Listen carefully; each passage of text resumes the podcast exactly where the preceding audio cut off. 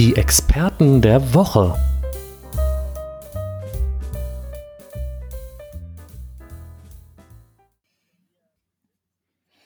Ja, Nicole, du darfst uns dieses Mal vielleicht etwas vorstellen, wenn du magst. Hast du etwas Dubioses, Kurioses für uns rausgesucht? Worüber wollen wir dieses Mal sprechen? Wir haben diesmal nicht nur einen Experten, sondern gleich zwei. oh, jawohl. es wird immer besser. Ne? ja, genau. Wir sind ja auch nicht in Niedersachsen oder Mecklenburg-Vorpommern oder in einem anderen unserer Bundesländer, sondern diesmal in Fürth.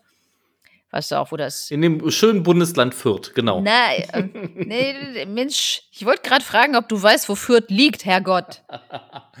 ja, bei Nürnberg. Das in welchem Bundesland? Ja, es ist Bayern. Ja, genau. Ja, diese beiden sind, also mal das Ende vorwegzunehmen, da sind sie natürlich der Polizei ins Netz gegangen, aber es war so, dass diese beiden Männer 40 und 46 Jahre alt, die sind äh, März diesen Jahres auf einer Baustelle gewesen und zwar in einem Lastenaufzug. Auf dieser Baustelle, da sollten alte Gebäude abgerissen werden. Und ähm, ja, diese beiden, also das, man könnte es ja neudeutsch auch so als Lost Place bezeichnen. Die waren da halt unterwegs und gesagt, ja, wir sind hier mal so ein bisschen auf Erkundungstour. Das Problem war dann nur, dieser Lastenaufzug, der ist stehen geblieben. Und die Feuerwehr kam dann, hat die beiden befreit erstmal Stopp an dieser Stelle. Allein das finde ich eigentlich schon super geil, ne? Also sich da so rumzutreiben, illegal auf einem Grundstück und dann in so einem Lastenaufzug stecken zu bleiben und sich dann von der Feuerwehr befreien lassen, finde ich alleine schon so ziemlich expertenmäßig. Ja, das ist schon, schon ein bisschen, äh, ein bisschen peinlich, ne? Den haben sie denn dann halt denen erzählt, naja, sie waren da so mal rumgelaufen und ähm, ja, halt, halt blöd, blöd gelaufen, so, ne, stecken geblieben. Aber ich würde mich, also ich selber hätte mich auch schon in so einen Lastenaufzug gar nicht getraut, wenn das irgendwie, das ist ja nicht für eine Personenbeförderung geeignet. Der hätte ja echt Angst, dass ich da stecken bleibe.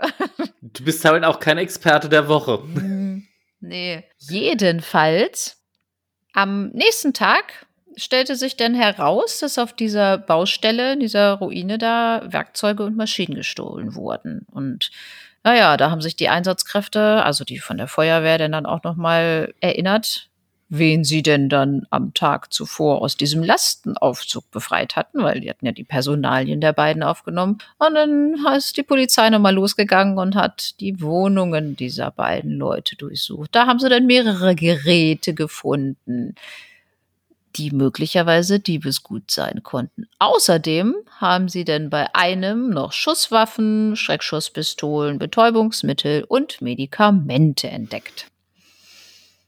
So, was sagst du? Merke, wenn du irgendwo auf eine Baustelle einbrichst, benutze keinen Lastenaufzug, der stecken bleiben könnte.